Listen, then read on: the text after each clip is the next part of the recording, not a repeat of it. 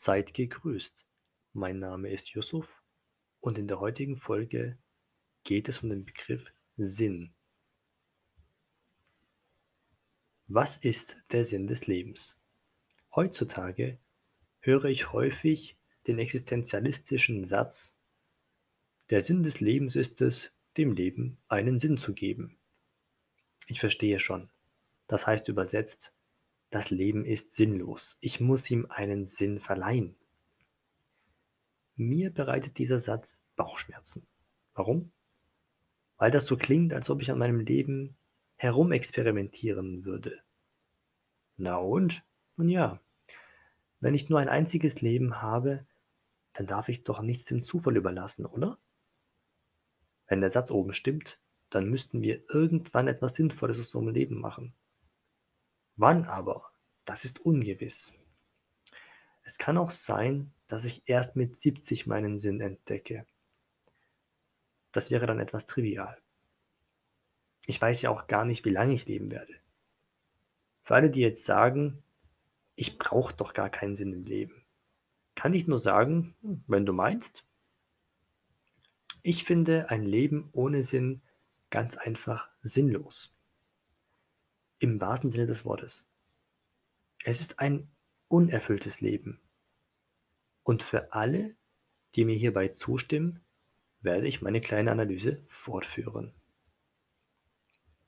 Ich beginne mit einer einfachen Frage. Kann ich schon von meiner Geburt an einen Sinn im Leben haben? Eins steht fest. Ich kann mir dieses Sinns bis zu einem gewissen Alter nicht bewusst sein, natürlich. Das heißt mit anderen Worten, ja, ich kann einen Sinn haben, aber es kann auch sein, dass ich das Bewusstsein dafür erst später entwickle. Ich möchte das anhand einer kleinen Geschichte veranschaulichen.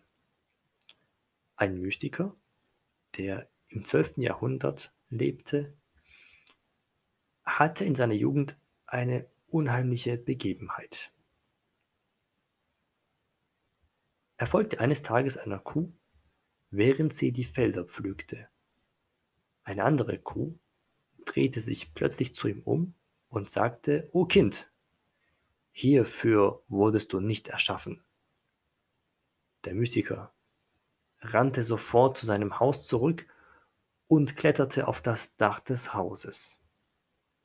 Von dort oben konnte er sehen, wie die Pilger in Mekka tausende von Kilometern entfernt, ihre Pilgerriten abhielten. Also ging er zu seiner Mutter und sagte zu ihr, Mutter, schenke mich Gott und gib mir deine Erlaubnis, nach Bagdad zu reisen, um Wissen zu erlangen und um die Heiligen zu besuchen. Diese Person wurde später zu einem der bekanntesten islamischen Gelehrten und Heiligen.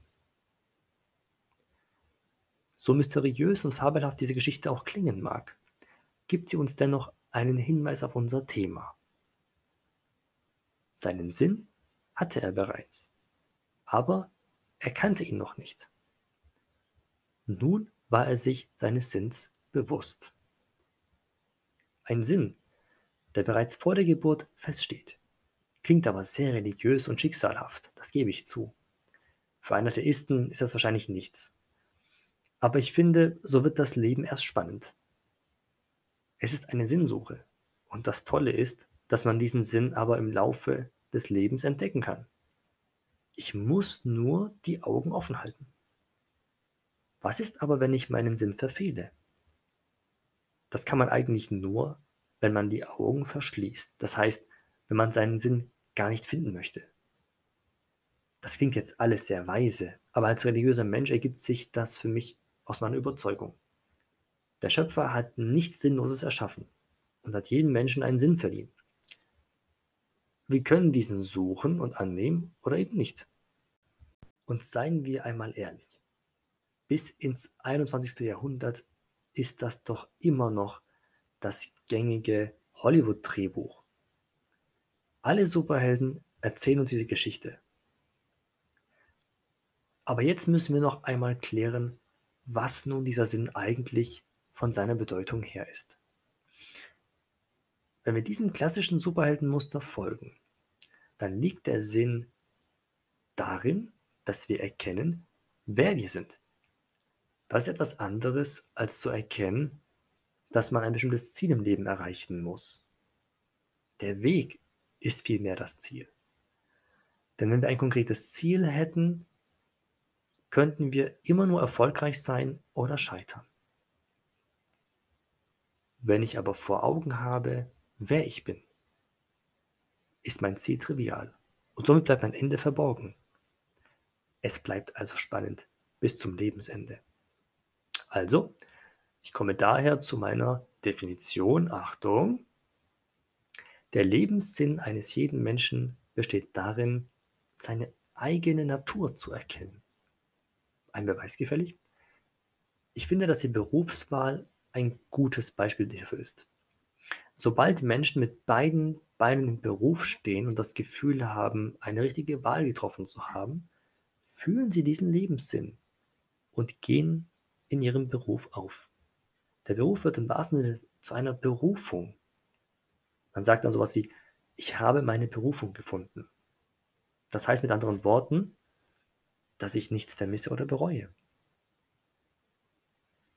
Es bleibt nur wieder ein kleiner Nebengeschmack auf dem Gaumen der Postmoderne. Denn um eine Berufung zu haben, muss man berufen werden. Aber ich darf mir ja nichts von anderen einreden lassen. Pah. Nun, dann gebe ich uns allen den Ratschlag, dass wir einmal versuchen, auf diesen Ruf zu hören.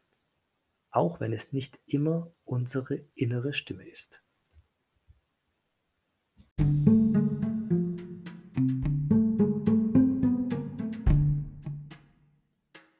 Ich wünsche euch alles Gute. Bis zum nächsten Podcast. Bleibt gesund.